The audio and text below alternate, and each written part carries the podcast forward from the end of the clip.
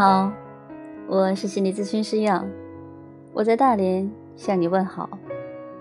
又到周末了，我们继续来分享《零极限》这本书，让它带领我们以最简单的方式来生活。首先呢，分享一段本书的翻译吴品玉女士和她母亲的故事。这一篇的名字叫《不只是父母的孩子》。能不能就像孩子般的撒娇？一位从事咨询业的友人问我。这是一个很好的隐喻，感觉自己不仅要做回母亲的孩子，而且还要再次成为人间的孩子。叙事治疗一段时间之后，我觉悟到，自己不该再扮演母亲的照顾者。尝试回归到女儿的本位角色，只是陪伴她。当我尝试将过去所目睹的家暴影片消音，也关掉自己内在对母亲的潜在愤怒与处理不好婚姻问题的指责与评断之后，掏空了的身心，再次看着黑白的无声默片。竟听见母亲抱怨命运与周遭每一个人的背后，其实是绝望的站立声。与此同时，她也呼喊出自己对爱的期待与希望，甚至是盼望自己能够在原谅他人与自己之后，与爱再度重逢。我与母亲都希望再度回到。天真的孩童时期，单纯的撒娇，以及直接的索取，却不再需要用那些扭曲的情绪与防卫来变相表达虚索、乞讨，乃至失望、难过。在浦东机场分别前，看着练习零极限一段时间的母亲，天真纯净的笑着。这给了我很大的鼓舞，仿佛那四十多年家暴的悲情愁苦，瞬间都与他无关了。只要让自己再次成为孩子，在人生道道路上，就会一直有远足的好心情。清理，清理，清理，母亲都返老还童了。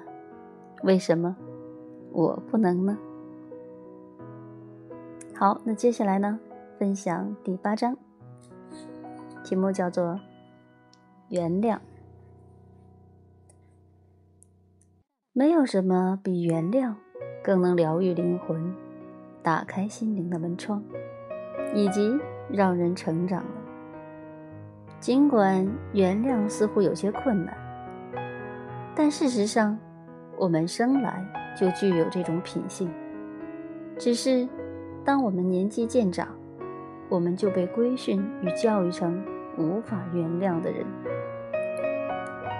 请注意观察小孩子，你将会发现，他们就只是耸耸肩，便能够很容易并快速的放下一切。首要任务是自我原谅。因为接受与爱自己原来的样貌是无可规避的，我们必须体会到，不管自己做了或没做什么，无论我们有没有说些什么，现在我们会这样，都是因为自己知道的并不多。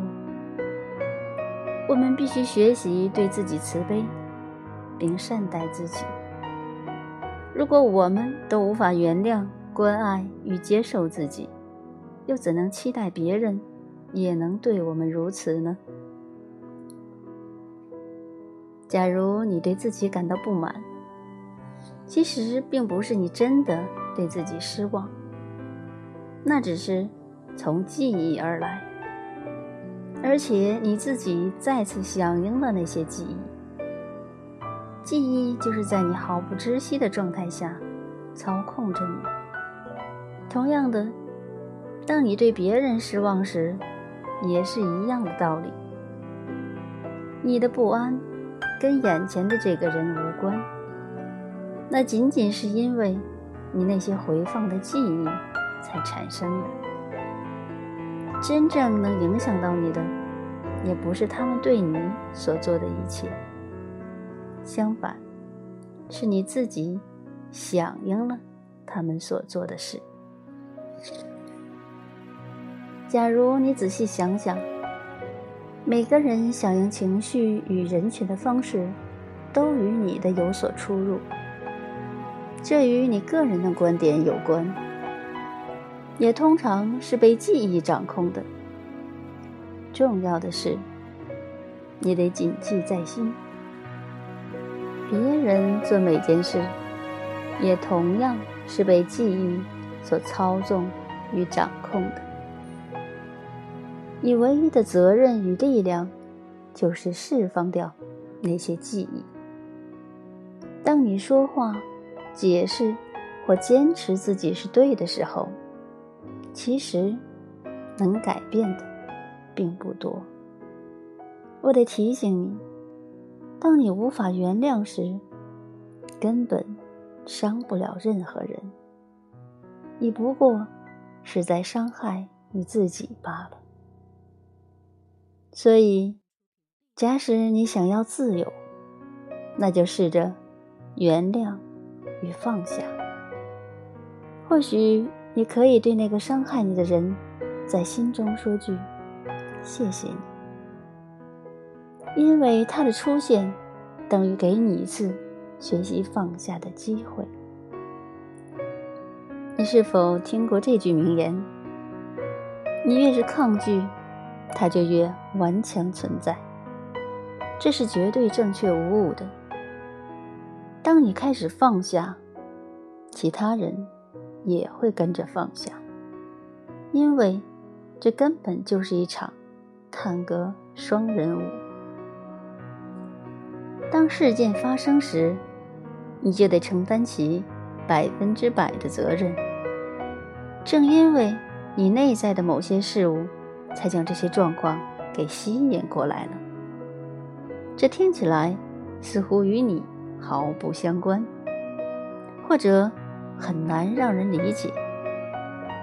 但真的是我们内在的某些事物，才将特定的情境与人群给吸引过来的，而且，他们就是在模仿你对待自己的方式来对待你。我们从来没有被教过要如何原谅。其实，我们首先要做的，就是爱自己与善待自己。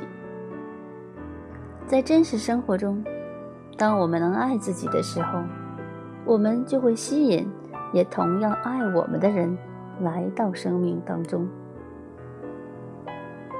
许多曾经是受害者，或。被虐待的妇女挣脱出来，成为伟大的演讲者，拥有非凡成就的人与成功的创业人士。他们挣脱困境，并且创造出不同。这些怎么可能发生呢？就只是因为他们决定停止抱怨，不再将自己视为受害者。进而从经验中学习与成长，于是让这一切都能成为可能。上天不会给我们过不去的坎。如果你继续把自己视为受害者，你就永远没有机会摆脱困境。如果你累了，感到挫败与了无希望。你可以随时选择改变、原谅，并将自己自由释放。你无需告诉任何人，或者告诉对方你要原谅他，因为原谅是给你自己的礼物。